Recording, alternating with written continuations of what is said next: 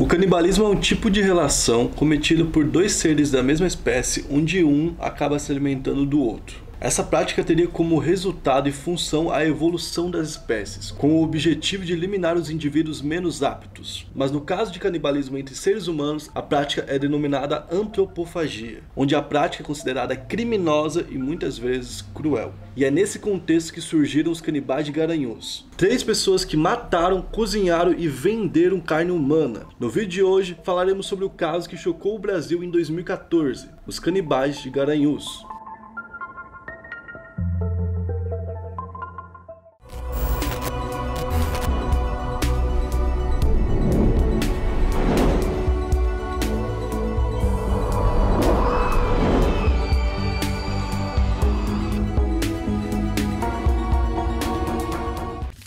E aí pessoal, beleza? Meu nome é Bruno Fabio, esse é o Planeta Novo e se você ainda não é inscrito do canal, vai se inscrever agora e deixar o seu like para ajudar a gente. Hoje vamos falar sobre os canibais de Garanhuns, que é uma cidade que fica no Pernambuco, uma cidade que fica na serra, pelo que eu, pelo que eu entendi. Uma cidade que inclusive faz frio lá, diferente da maioria das cidades de Pernambuco, eu acredito, porque pelo que a gente ouve, eu moro aqui em Santa Catarina, então eu não sei, mas pelo que a gente ouve, em Pernambuco faz muito, muito, muito calor, né? Que tipo, o ano todo era verão. Então, é o que a gente ouve, porque tem muito, muita gente que vem de Pernambuco, que trabalha aqui, né, que a gente acaba conhecendo, e fala sempre que lá não tem outras estações. Nesse local, se você for até no verão, você pode pegar um diazinho de frio, e por isso a cidade ficou conhecida como a Suíça Pernambucana. É um local, assim, diferente. Tem até um ditado que fala, se você bebe da água de Garanhuns, você volta pra lá, porque é muito boa. Eu já ouvi esse ditado também com o Balneário Camboriú.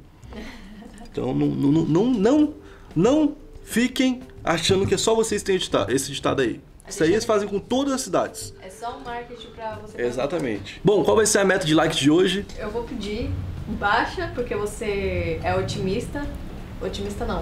É Pessimista. Pessimista. Eu sou otimista. É, Eu você sou é otimista. a parte otimista. Eu vou pedir 9 mil likes em 5 horas. Não, é muito. Tá. Não é muito. 9 mil e 5 horas, eu sei que não vai bater.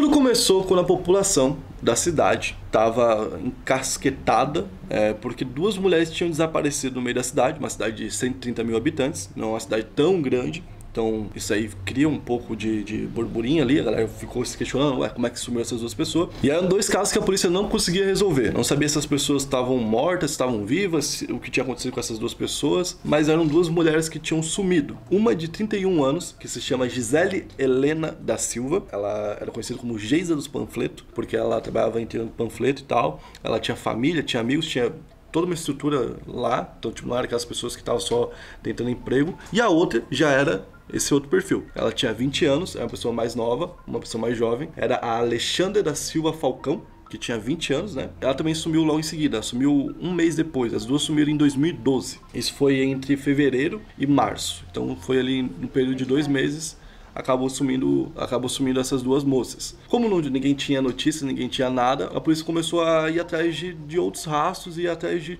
de outras situações, né? Só que aí a família da Gisele conseguiu uma pista muito importante, porque a Gisele tinha sumido, Porém, a conta dela, que a Gisele foi a primeira que sumiu, sumiu em fevereiro, a conta dela de cartão ainda continuava chegando. E chegava com gastos atuais. E tinha gastos na cidade deles. Então tinha gasto em cinco lojas da cidade. E aí eles foram até o local para ver quem que tinha passado, se tinha sido ela, se ela tava se escondendo da família, porque a família até então não sabia o que era, tá ligado? Eles chegaram lá, viram nas câmeras e quando viram o momento da, da, da compra, viram que nas câmeras não tava a Gisele. Quem tava lá era um casal de pessoas que eles inclusive não conheciam. A família da Gisele não conhecia. E aí eles, obviamente, entregaram pra polícia e a polícia foi atrás para descobrir quem que eram essas pessoas. No começo a polícia achou que eram pessoas que estavam clonando o cartão ou que poderiam ter roubado o cartão dela ou algo do tipo. Mas de qualquer forma, a polícia foi até o local e cercou o local. Quando cercou o local, tinham três pessoas lá: o Jorge, que era o único homem, a Isabel e a Bruna.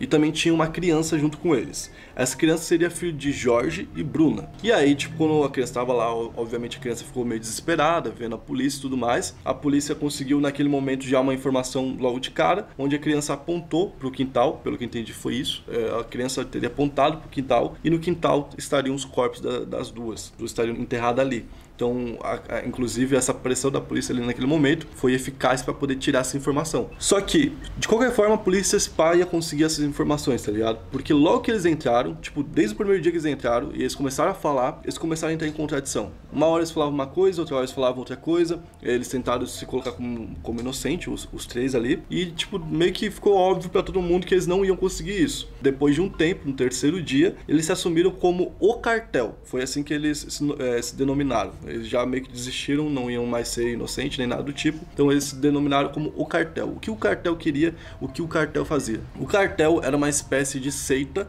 que lutava pela sobrevivência dos bons, digamos assim, e que os ruins deveriam morrer. Que o mundo estava tendo muita gente, que o mundo estava tendo superlotação, tem pessoas que não têm condição e têm filhos, coisa do tipo, e que eles seriam é, um movimento contra isso e que eles matariam pessoas para tirar essa superpopulação e para tirar essas pessoas que seriam inferiores a eles, tá ligado? Então, tipo, essa, essa seria a seita criada por eles. Na verdade, a seita seria uma criação do Jorge, que conseguiu o apoio das duas, e aí foi onde o plano começou a ser executado. O Jorge, então, foi procurado pela polícia para poder contar os detalhes de como tudo teria acontecido, já que ele foi apontado como o mentor de tudo aquilo, né? Ele contou que tinha feito os dois crimes, que tinha matado essas duas mulheres, que tinha realmente é, escondido o corpo delas ali no terreno, era tudo realmente eles que tinham, sido, que tinham feito aquilo. E ele ainda falou de um novo caso, de um caso que teria acontecido em 2008, quando a Isabel, que é, era a mulher que estava junto com ele, e a Bruna, que seria a mãe do filho dele, a Isabel, ela teria conhecido uma mulher, né, uma jovem na rua, uma jovem muito nova, ela teria 17 anos, essa jovem, uma moça que vendia doce na rua, tá ligado? E ela vendia doce junto do pai dela, que trabalhava de catador de, de lixo e tudo mais, e da filha dela, ela já tinha uma filha.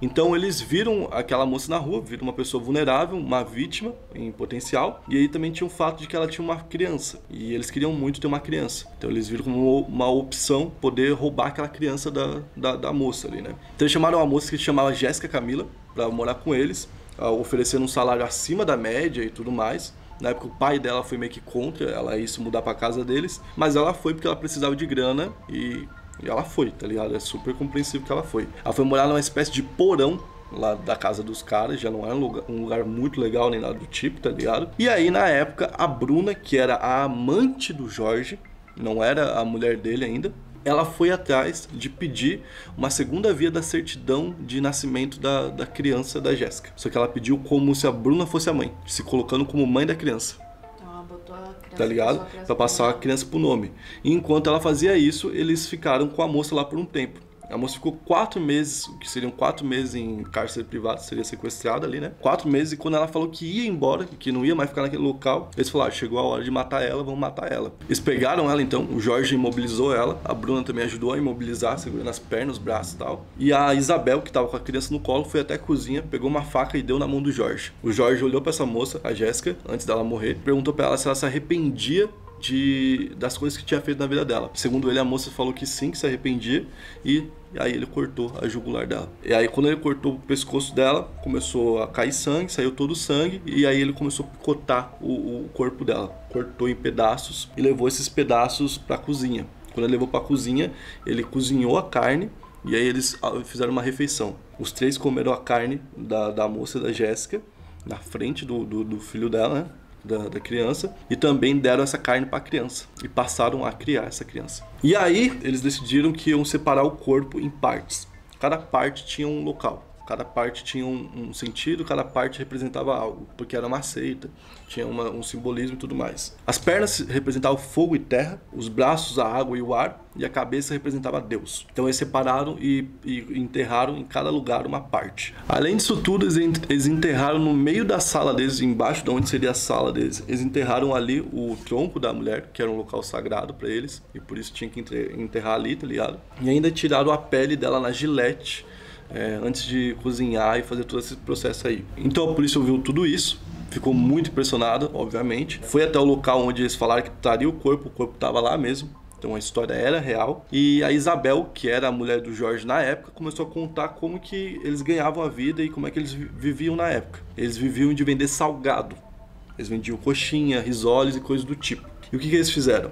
Eles pegaram a carne dessa moça e colocaram dentro, é, como recheio, da coxinha, como recheio do risoles, pra, pra não ter que gastar e, sei lá, mano, acho que pra tirar a onda, não sei, tipo, coisa de, de louco mesmo, tá ligado? Eles fizeram isso. E eles saíram vendendo pras pessoas na rua. Então muita gente que não tinha nada a ver acabou comendo carne humana. Naquele, naqueles dias. Então é bem, bem, bem horrível mesmo, tá ligado? A história é, é pesada. E aí, tipo, os três, é, obviamente, quando contaram tudo isso, foram pra júri, foram pra júri popular. Na época eles foram todos foram condenados, obviamente, né? Eles pegaram uma pena depois passou-se um tempo, o juiz do caso falou que a pena tinha que ser ampliada. Já tinham pegado uma pena acima do, do, do, limite do Brasil, que é 30 anos. A pena precisou ser ampliada. E os três, hoje em dia, teriam uma pena, mais ou menos, seria isso daqui, porque já, já pode ser que estejam negociando ou, ou algo do tipo, né? Porque no Brasil, quando você completa algumas coisas, tipo um certo tempo de comportamento, é, um certo tempo sem se envolver em briga, um certo tempo trabalhando, tu consegue diminuindo a tua pena. Mas a pena deles seriam de 98 anos de prisão pro Jorge, 95 anos de prisão pra Bruna e 92 pra Isabel. Os três seriam essa, essa quantidade aí de tempo para passar na cadeia. E eu acho que esse caso ele é tão grave, é tão, tão forte, que ele não vai passar impune assim, tá ligado? Ele é tão forte que é muito difícil ele passar impune. Acho que eles vão ficar dando mais e mais e mais e mais e mais pena para eles até eles meio que apodrecerem na cadeia, que é o que merece, né? Pra falar a verdade. Então, tipo, a história é bem louca, a história é bem chocante e foi mais um episódio aqui do Brasil Bizarro para vocês. Esse foi o vídeo de hoje. Se você gostou, deixe seu like, se inscreve no canal. E se quiser ser um membro do canal, clique aqui embaixo em Seja Membro e se afilie ao canal. É nóis, até a próxima.